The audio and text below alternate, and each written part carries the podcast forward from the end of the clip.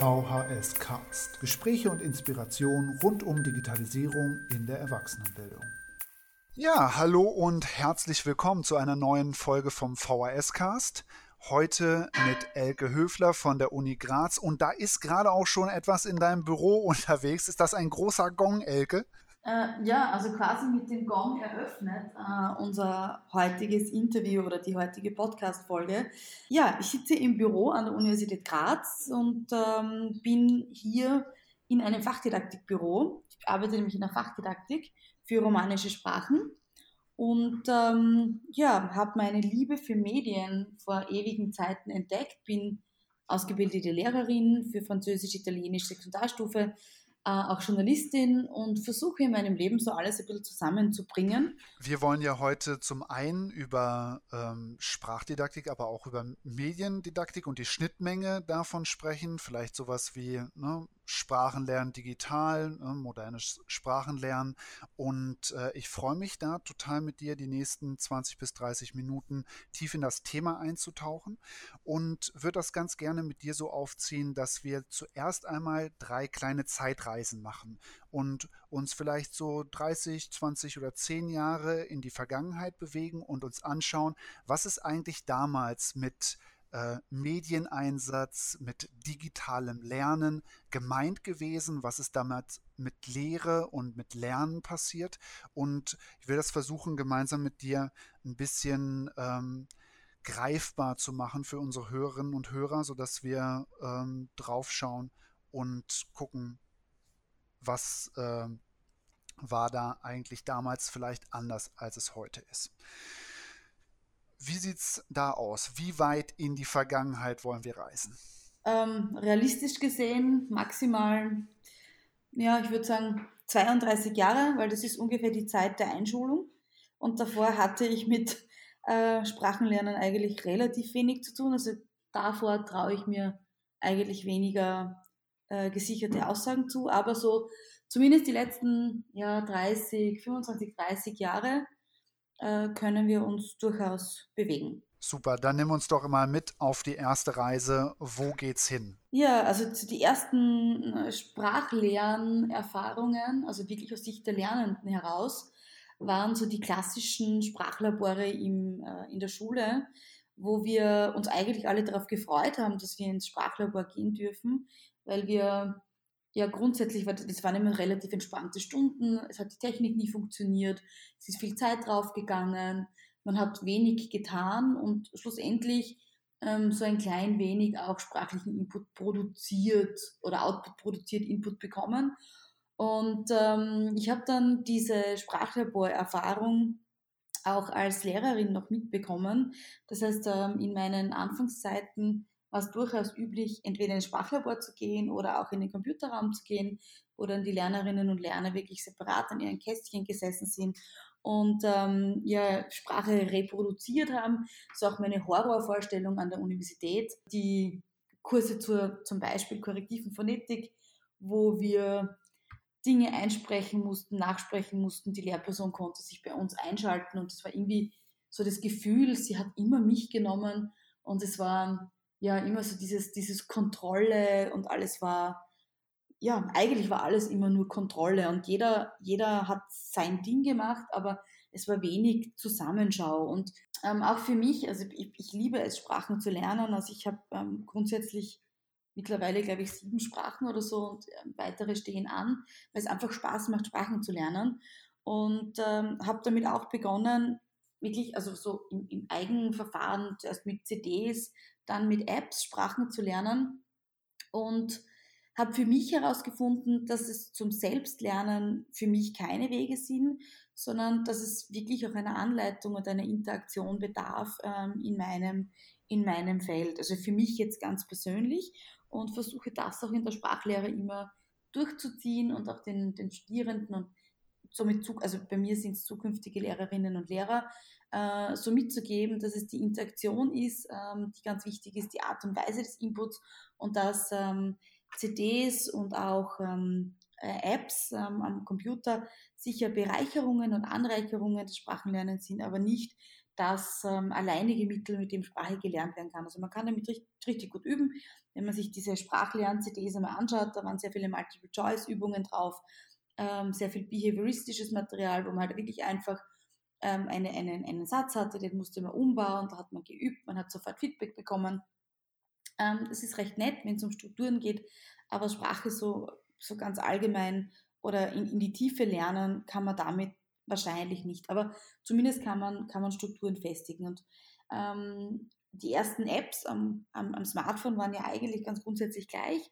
Und äh, in den letzten Jahren hat sich hat ein bisschen weiterentwickelt und wir sind mittlerweile so weit, dass man ähm, mit Chatbots zum Beispiel Sprachen lernen kann. Und das ist, glaube ich, auch ein, ein wichtiger Punkt für die Zukunft, wo man ähm, in einen, also quasi mit einem virtuellen Tandem ähm, einen Dialog führt.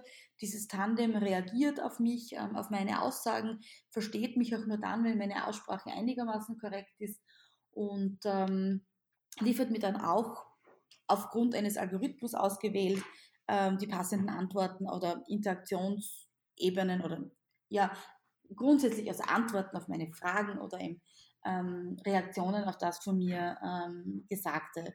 Und in diesem Zusammenhang, glaube ich, ist ähm, dieses, dieser Chatbot sicher eine der zukünftigen Varianten, der sicher über das Smartphone auch ausgespielt werden kann. Das heißt, ähm, das Smartphone als mobiler Begleiter ist ein für mich ganz zentrales Element beim Sprachenlernen.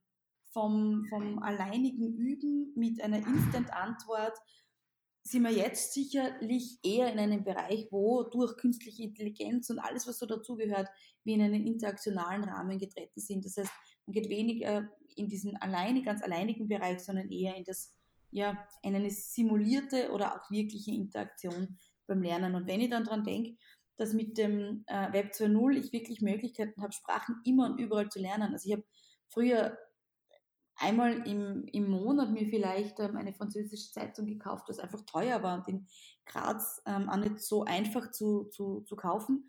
Und jetzt schaue ich ins Internet und habe immer die tagesaktuelle äh, Presse, ich habe ähm, Fernsehen, ich habe Radio. Also ich habe einen ganz authentischen ähm, Sprachinput und ich glaube, dass ähm, das die Qualität des Sprachunterricht sicherlich ja verbessert hat, weil wenn ich mich erinnere, so früher ähm, gab es halt eine Ausgabe von Le Monde und wir haben jeden Artikel zehnmal besprochen, weil es gab halt auch nur eine Ausgabe. Und heute kann ich wirklich aus zehn Ausgaben mir jeweils einen Artikel herausholen und den bearbeiten. Also es ist schon sehr viel mehr Freiheit, sehr viel mehr Breite, sehr viel mehr Vielfalt äh, in diesem Bereich zu finden. Jetzt habe ich mir, während du gesprochen hast, zum einen drei Fragen durchgestrichen, die ich eigentlich fragen wollte, die du schon beantwortet hast, und zum anderen nochmal notiert, ähm, dass du gesagt hast, äh, es geht in Richtung Kommunikation und Interaktion, also viel mehr als äh, wir es mit dem Sprachlabor, mit Multiple-Choice-Apps hatten. Und das zum einen auf einer technischen äh, Ebene, also realisiert durch äh, Chatbots, aber natürlich auch zwischen Personen.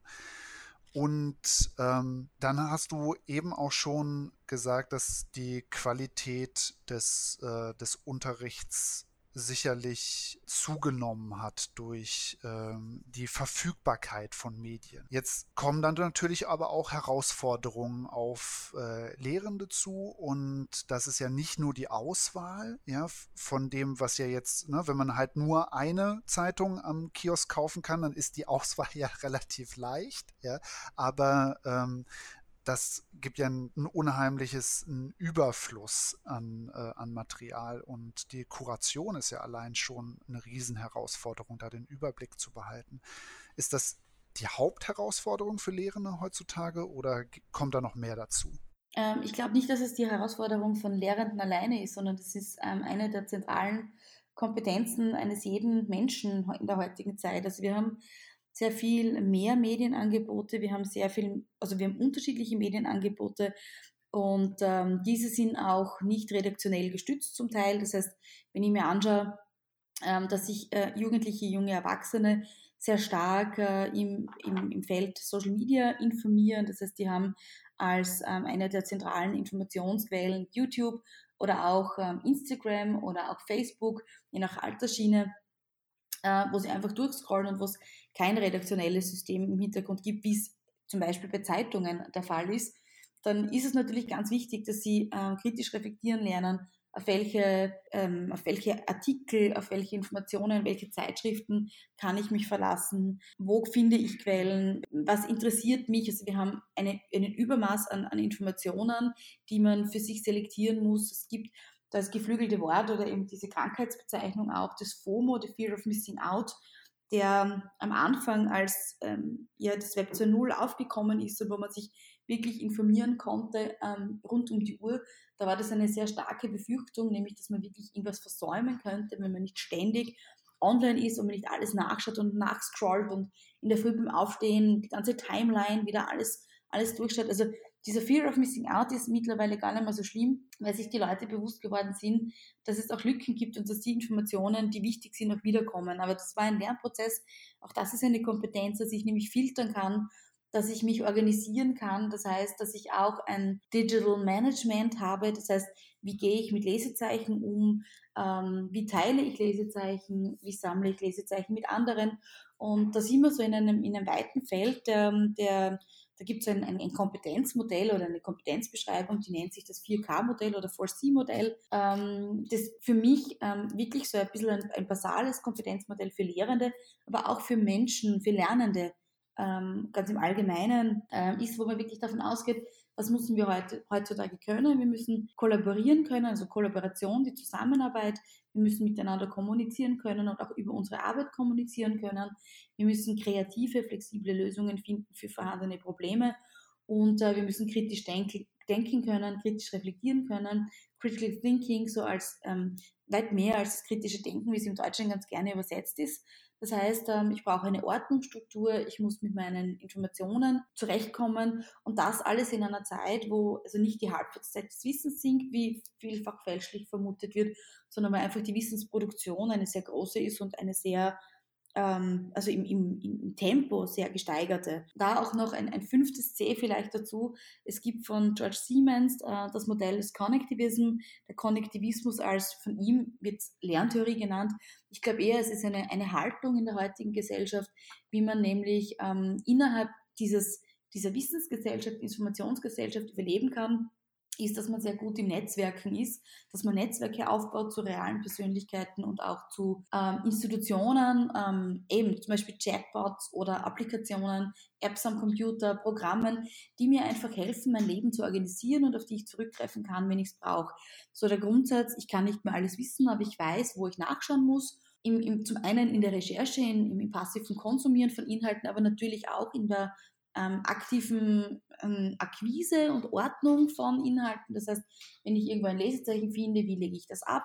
Wie arbeite ich mit Menschen zusammen? Also wenn ich zum Beispiel Artikel schreibe äh, im wissenschaftlichen Bereich, dann, dann tue ich das ganz oft äh, mit einem Co-Autor, einer Co-Autorin und dann wäre es natürlich wenig sinnvoll, wenn wir beide jeweils Lesezeichen sammeln, ähm, sondern es ist wahrscheinlich geschickter, wir sammeln gemeinsam in einem Topf quasi unsere Lesezeichen und, und Artikel. Und genau das Gleiche ist im, im schulischen oder im Unterrichtsbereich. Ähm, ich muss nicht das 20. Arbeitsblatt zum Congiuntivo im Italienischen erstellen, ähm, weil das haben vielleicht 20 vor mir schon gemacht, ich weiß es nur nicht, ähm, sondern viel wichtiger ist, dass man, dass man diese Materialien, die man erstellt, teilt, dass man das sichtbar macht, was man macht und da ähm, als, als Schlagwort dazu Open Educational Resources. Ich glaube, das ist eine ganz zentrale Kompetenz, auf dass ich Materialien erstellen kann, die ähm, urheberrechtlich unbedenklich sind, die geteilt werden können ähm, und dass ich auch vor allem, und das ist keine Kompetenz, aber eine Einstellungssache, diesen Mut habe, diese Dinge auch zu teilen.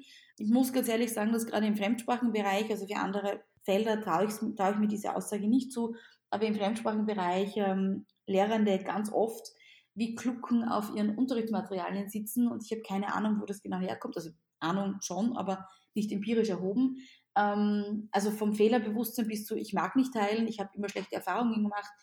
Es sind sehr viele Motivationen äh, oder Motive im Hintergrund zu finden, aber es wäre gerade wichtig für die Work-Life-Balance, dass wir unsere Materialien teilen. Und ich glaube, das ist eine, ist keine Kompetenz, aber eine Grundhaltung, die alle Lehrenden ähm, im Sprachenbereich, aber auch in allen anderen Fächern eigentlich haben sollten.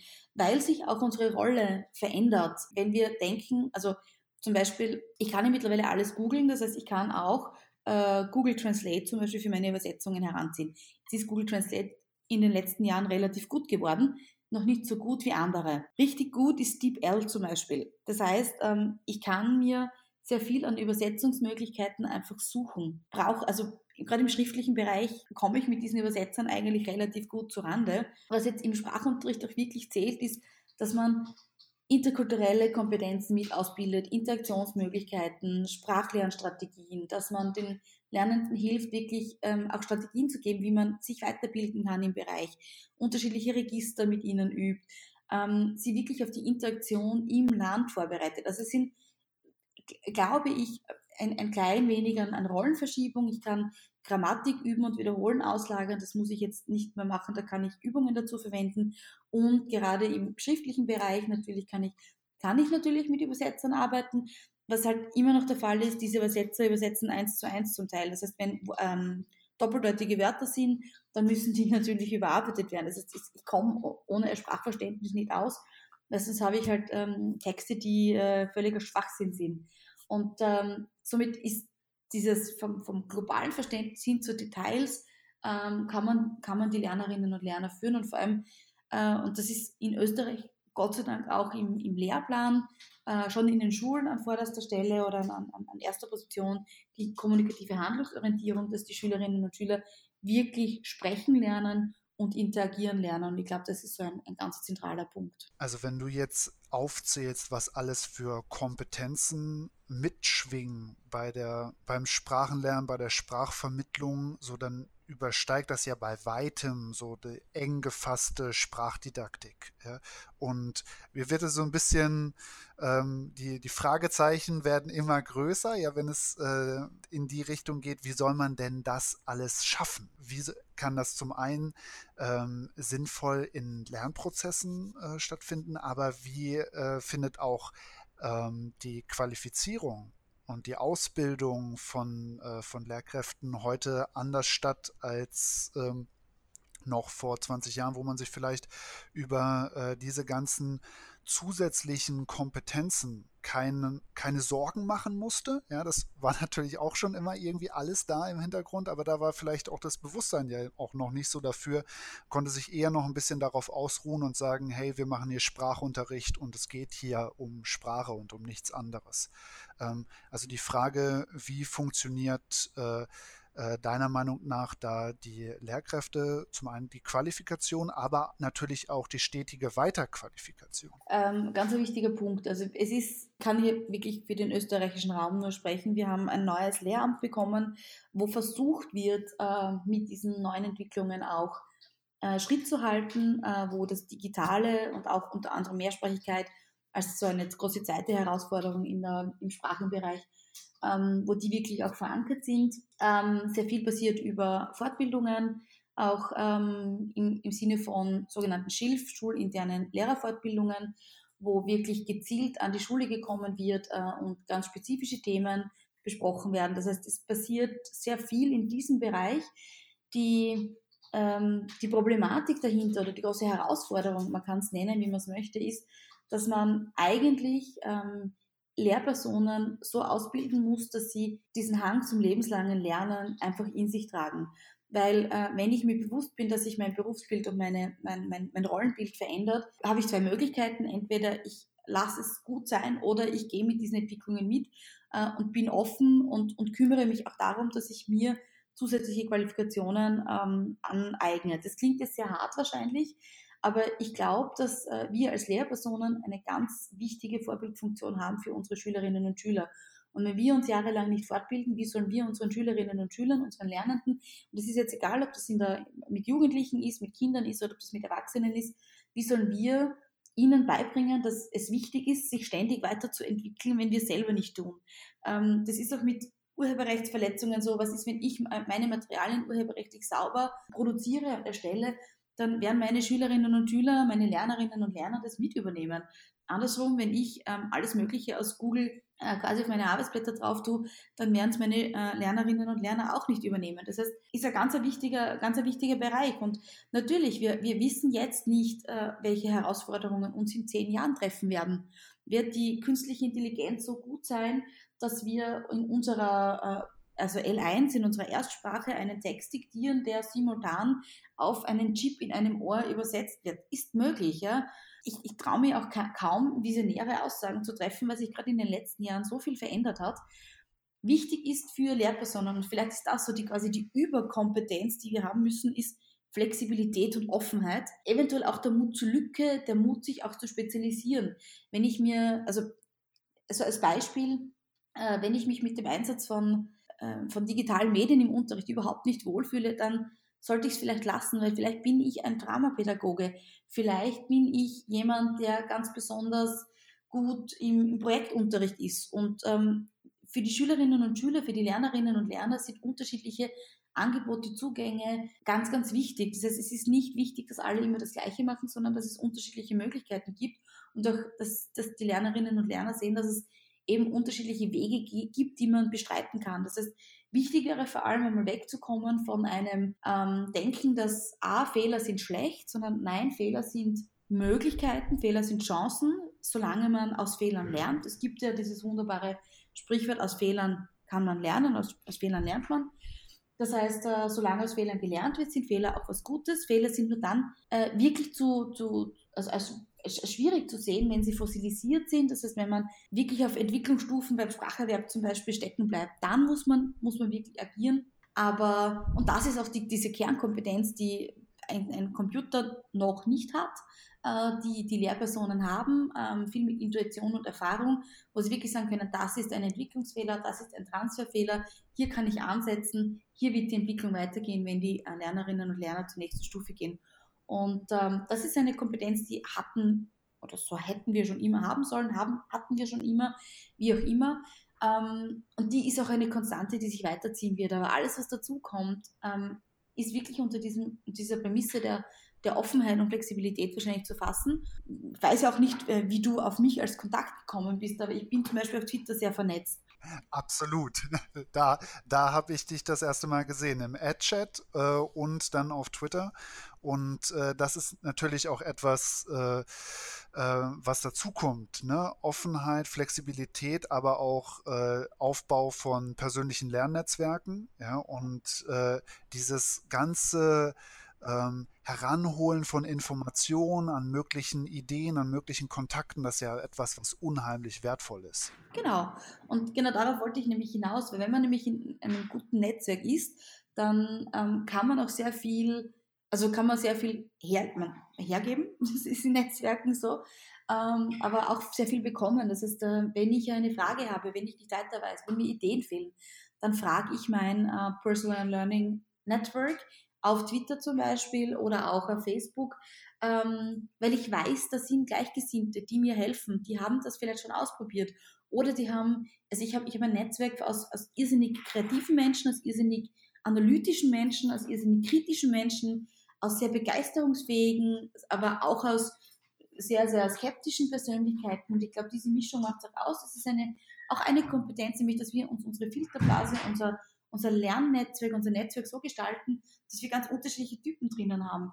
Und das klingt jetzt wirklich, also du hast recht, das klingt nach sehr, sehr vielen Kompetenzen, aber eigentlich sind es Kompetenzen, die wir immer schon gehabt haben hätten sollen. Ich weiß nicht, ob das jetzt wirklich Deutsch war, ähm, aber ich, ich, ich, ich, musste ja eigentlich immer offen sein. Ich, ich weiß nicht, warum vor 50 Jahren ein Lehrer nicht hätte offen für Neues sein müssen. Ja? Es wurde nicht immer gelebt. Klassenzimmertüren waren zu. Meine Klassenzimmertür steht offen, bei mir kann jeder herein mir kann jeder zuschauen, mir kann jeder Ideen stehlen und Ideen übernehmen, weil durch das Feedback und durch das, wenn jemand was andere, wenn jemand andere was von mir übernimmt, dann weiß ich, okay, das war vielleicht ganz gut. Wenn er es adaptiert, oha, diese Möglichkeit gibt es auch. Und wenn er meine Fehler korrigiert, um Gottes Willen, gut, ich bin keine Muttersprachlerin. Ich mache auf Deutsch Fehler, ich mache einen Fremdsprachenfehler, ja klar, ich bin keine Muttersprachlerin und ich bin froh, wenn mir andere helfen, mich weiterzuentwickeln. Und ich glaube, das war eigentlich immer schon eine Kompetenz ähm, von uns Lehrerinnen und Lehrern. Es wurde halt nicht immer so gelebt. Ecke, ich würde ganz gerne noch zwei kurze Sachen mit dir machen. Und die erste davon ist etwas Buzzword-Bingo. Jetzt sind wir äh, im allen Bereich Themenfeld Digitalisierung ja von unheimlich vielen Buzzwords umgeben. Ja, ständig wird da erzählt, man braucht dies, man braucht das. Sag mal ein oder zwei Sachen, die du überhaupt nicht mehr hören kannst oder Thesen oder Wörter, wo du denkst, ach Leute, jetzt können wir einmal bitte aufhören, da wieder drüber zu reden. Ja, dann fange ich gleich mal mit meinem allerliebsten Lieblingswort an, das ist das Wort der Digitalisierung. Mhm. Weil im Grunde genommen, ähm, was meint Digitalisierung? Digitalisierung meint, ähm, dass man digitale Geräte in Settings hineinbringt, die digital noch nicht gedacht worden sind. Und sobald ich von Digitalisierung spreche, spreche ich eigentlich oder habe im Hinterkopf das Gegenteil dazu, nämlich das Analoge. Und genauso diese, diese Dichotomisierung, diese Gegensätzlichkeit, das ist etwas, was mich wahnsinnig narrisch macht, auf gut österreichisch, ähm, weil es einfach, einfach nicht der Weg ist, sondern es ist, was, was, was mir am Herzen liegt, ist eher der Bereich der digitalen Transformation, auch so ein Buzzword, aber meint zumindest, dass wir uns lösen von dieser Dichotomisierung und ähm, für ein Setting das beliebt, also das, das beste Mittel aussuchen ob das digital oder analog ist, das ist halt dann äh, eine Entscheidungssache. Aber es ist, es sollte immer hinterfragt werden, was ich mache, aber nicht, ist es jetzt digital oder analog besser. Also das ist so dieses eine und dieses Draufstülpen von digitalem auf analog funktionierende Dinge, bin, bin mir nicht ganz sicher, ob ich da so, so glücklich bin. Das, äh, was da einhergeht, ist das Summer-Modell, kann ich auch schon nicht mehr hören, äh, weil es hier wirklich darum geht, ähm, ja eben analoge Lernsettings durch Medien anzureichern äh, und dabei neue Wege zu finden. Ja, immer wenn ich Medien einsetze, finde ich neue Wege. Also hat mit Digitalen eigentlich nichts zu tun, wird aber jetzt im Digitalen ganz wunderbar benutzt. Was ich auch schon nicht mehr hören kann, äh, oder wo ich schmunzle eigentlich, ist die Mehrwertdebatte. Also das ist eben etwas, was auf Twitter breitgetreten wird. Wenn irgendjemand das Wort Mehrwert benutzt, äh, wird schon gelächelt. Jein, also ich, ich mag den Begriff eigentlich nicht, nutze ihn aber auch, weil ich nicht auskomme. Was, was mich an dem Begriff stört, ist, dass mittlerweile, also immer wenn von digitalen Medien die, die Rede ist oder in, seit, seit dem Einsatz von digitalen Medien wird immer nach dem Mehrwert gefragt. Davor ist nicht nach dem Mehrwert des Medieneinsatzes gefragt worden und das stört mich. Also gar nicht so sehr der Begriff an sich, sondern dass wir uns jetzt, wenn wir digitale Medien oder wenn wir Online-Einheiten im Unterricht einsetzen möchten, müssen wir uns immer didaktisch rechtfertigen wenn ich das Schulbuch einsetze oder Kopien dazu einsetze, Handouts einsetze, muss ich mich nicht rechtfertigen.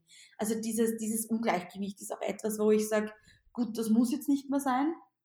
Ähm, und sonst kann ich mit vielen Begriffen also relativ gut leben. Also ich, ja, Digital Natives ist vielleicht also einer, ähm, der halt einfach nicht da ist. Also es gibt keine Digital Natives, weil nur wenn ich mit dem Smartphone aufwachse, heißt das nicht, dass ich es bedienen kann. Und ähm, ganz fernab vom Digitalen ein, ein, ein, ein Konzept, das mir Kopfe bereitet, ist das Lerntypenkonzept, weil ich nämlich nicht glaube, dass es wirkliche Lerntypen gibt. Also alles, was so Menschen in Schubladen steckt, ist, ist etwas, was ich eigentlich ja nicht machen möchte. Also ich habe gerade lustigerweise gestern einen Persönlichkeitstest von einem Kollegen geschickt bekommen, wo es um meine Rolle als Lehrperson, also 16 Persönlichkeiten einer Lehrperson geht. Und es ist erschreckend, was dabei herausgekommen ist. Ich sage sag das Ergebnis jetzt nicht. Es fiel nicht gut für dich aus. Nicht so richtig. Also ja, ähm, vielleicht ist es eh der Spiegel, den ich gebraucht habe. Aber ähm, es ist einfach, ich, ich, möchte es vielleicht in einer Woche nochmal machen, um zu schauen, ob das gleiche rauskommt. Weil ich glaube, ähm, dass auch diese Lerntypentests ganz oft ähm, Bauchentscheidungen sind. Und wenn man die regelmäßig machen würde, müsste man eben ein, quasi ein arithmetisches Mittel herausfinden, äh, was man dann wirklich ist es hängt von der Tagesverfassung ab. Also dieses Schubladendenken in digital analog oder visuell, auditiv, kinästhetisch, nah. Ähm, ich habe äh, einen Blog, der heißt digital analog.at. Das heißt, für mich geht es um das Digitale und das Analoge, aber gemeinsam. Für mich geht es darum, wenn ich guten Unterricht mache, dann ist dieser Unterricht für alle Lerntypen, weil er alle Lernkanäle anspricht. Und ähm, diese Vielfalt, diese Breite, ist, ist was ganz Zentrales. Und in meiner Lehrphilosophie ähm, ist neben der Offenheit ähm, diese Vielfalt eine ganz zentrale, aber auch die Binnendifferenzierung, das heißt auch wirklich unterschiedliche ähm, ähm, Materialien für unterschiedliche Niveaus anzubieten und vor allem die Lernendenautonomie, die Personalisierung. Das heißt, meine äh, Studierenden dürfen sich ihre Themen für Referate zum Beispiel immer relativ frei aussuchen. Weil ähm, ob sie jetzt über, keine Ahnung, über Fußball oder über äh, Kochen, Reden, äh, ist mir vollkommen egal, Hauptsache sie reden. Und ob sie, wenn es um Personenbeschreibungen geht, ähm, ob sie da ihren Lieblingssänger oder die Lieblingssängerin oder Autor, Autorin vorstelle, ist mir auch vollkommen egal. Das Vokabular ist im Großen und Ganzen das Gleiche. Das heißt, ähm, bei mir haben meine Studierenden äh, sehr, sehr viele Freiheiten und äh, können damit äh, ganz schlecht umgehen zum Teil, weil sie es einfach nicht gewohnt sind. Sie sind gewohnt, dass sie Training to the Test haben, dass sie Bulimie lernen dürfen. bei der Prüfung kommt alles raus und nichts ist gemerkt, dass sie alles ganz klar vorgegeben kriegen ähm, ja, das fordert sie heraus, aber mein Ziel ist immer, dass sie sehr flexibel werden und dass sie sich somit auch, weil es sind alles angehende Lehrerinnen und Lehrer, äh, dass sie sich an unterschiedliche Situationen anpassen können. Ich glaube, das ist der einzige Weg, in dem ich ihnen auch diese Freiheiten lasse. In der letzten Frage geht es nochmal um dich als Lernerin. Du hast vorhin kurz anklingen lassen, dass du sieben Sprachen äh, lernst und äh, auch sprichst. Mich interessiert, wie machst du denn das persönlich beim Lernen? So, wie gehst du da vor? Wie lernst du am liebsten? Mit äh, welcher technischen Unterstützung oder mit welchen Methoden gehst du davor? Ähm, ich für mich habe jetzt zurzeit gerade meine absolute Liebe für Lyrics Training äh, gefunden oder entdeckt. Ähm, wer es nicht kennt, ein wunderbares Tool, mit dem man ähm, online Lieder anhören kann, Lückentexte dabei bekommt, wie Karaoke. Äh, ganz lustig eigentlich und ähm, spornt sehr an im Hinblick auf, ähm, ich möchte besser werden, ganz spannend. Ähm, und ist für mich einfach vom Hören her, vom Sehen her ähm, ganz lustig. Ich singe dann auch mit, also ich singe ganz grundsätzlich sehr, sehr gerne und äh, singe dann auch mit, um die Aussprache äh, zu simulieren. Also das ist für mich ein ganzer ein zentraler Punkt. Ähm, ich versuche auch Tandems zu haben, nutze Skype dafür, nutze auf Twitter die Möglichkeit, mich mit anderen Menschen ähm, auszutauschen, in der Zielsprache geschrieben und auch mündlich. Und ähm, ja, das sind so eigentlich meine, meine Wege. Ähm, wenn man, also ich bin kein wirklicher handschriftlicher Mensch mehr, äh, nutze gerne Tools wie Quizlet für Lernkarteien, äh, auch für mich wirklich persönlich. Oder Anki, das ist so ein zweites Lernkarteikartensystem. Ähm, und habe halt mein Smartphone auch immer dabei. Das heißt, ich, ich, ich habe die Kopfhörer ganz oft drinnen. Das heißt, ich höre mir Lieder an, ich schaue mir Filme an in der Originalsprache, äh, höre Radio nebenbei in der Zielsprache. Also ich mache sehr viel über diesen, über diesen, diesen niederschwelligen oder unbewussten äh, Zugang der Immersion. Und ähm, ja, und so kann ich mir eigentlich meine Sprachen relativ gut erhalten, die, die ich schon gelernt habe. Und wenn es ums wirkliche Lernen einer neuen Sprache geht, da bin ich doch ein bisschen altmodisch und äh, besuche auch durchaus Sprachkurse, ähm, in die ich mich hineinsetze, aber suche dann auch immer die Möglichkeit darüber hinaus, ähm, also wirklich sehr früh, also Kochrezepte in der Zielsprache zu konsumieren, ähm, mein Handy auch mal in die Zielsprache umzustellen, Facebook in die Zielsprache umzustellen ähm, Personen zu folgen, die in der Zielsprache kommunizieren, um einfach immer wieder kleine Happen für mich da zu haben. Also vielen, vielen Dank, Elke, für das Gespräch. Und äh, da war so viel Input dabei. Da sind jetzt bestimmt äh, nicht nur ich, sondern auch unsere Hörerinnen und Hörer erstmal damit beschäftigt, das alles wieder ähm, ne, zu überlegen, wo sie da jetzt weiter gucken und sich weiter informieren wollen. Hast du da vielleicht noch einen Tipp ähm, oder zwei, wo man jetzt konkret äh, sich nochmal weiter informieren kann? Also ganz uneigennützig natürlich mein Blog, ähm, wo es wirklich um Sprachenlernen und digitale Medien beim Lernen geht oder Medien allgemein beim Lernen geht, beim Lernen und beim Lehren. Äh, da sind auch sehr viele Unterrichtsmaterialien zu finden ähm, für Französisch, Italienisch, Deutsch als Zeitsprache und Spanisch, so. Äh, auch Englisch. Und ähm, der ist äh, verfügbar unter www.digitalanalog.at. Und dann meine größte, oder mein größter Schatz ist einfach Twitter weil es dort ähm, wirklich eine gute Vernetzung gibt äh, und äh, da vor allem jetzt auch wieder nicht ganz uneigennützig die Seite der Bildungspunks auch im Internet zu finden unter www.bildungspunks.de, weil äh, das ist ein Netzwerk von ähm, sechs Frauen, die sich zum Ziel gesetzt haben, wirklich eine Vernetzungsplattform zu bieten, eine sehr heterogene, äh, das ist eine sehr heterogene Gruppe auch ähm, wo es darum geht, eben Materialien zu sammeln, Ideen zu sammeln. Und zwar gibt es jede Woche, also jedes Monat ein Thema, wo eben, also eine sogenannte Beitragsparade, wo zu Themen gesammelt wird. Da kann jeder kann ein Thema auch vorschlagen, das wird dann abgestimmt innerhalb des Monats und dann gibt es in einem Monat äh, die Möglichkeit, zu dem was beizutragen. Aber es werden auch, auch alle anderen Beiträge der letzten Jahre können noch mit Inhalten versehen werden. Das heißt, wenn mir, keine Ahnung, durch das Thema äh, Kompetenzen, wenn mich das besonders interessiert, dann schaue ich mal da drauf, ob es bei den Bildungsbanks dazu was gibt und wenn nicht, rege ich an, dass sie vielleicht dazu was machen und das ist schon etwas, ähm, wo man wirklich ganz unterschiedliche hm, Filterblasen auch mitbekommt und sehr viel Gutes an Netzwerkarbeit gestalten kann. Wunderbar. Herzlichen Dank für die Empfehlung. Die kommen natürlich in die Show Notes zum Direktklicken. Und dann wünsche ich dir und unseren Zuhörerinnen und Zuhörern eine schöne Zeit und alles Gute.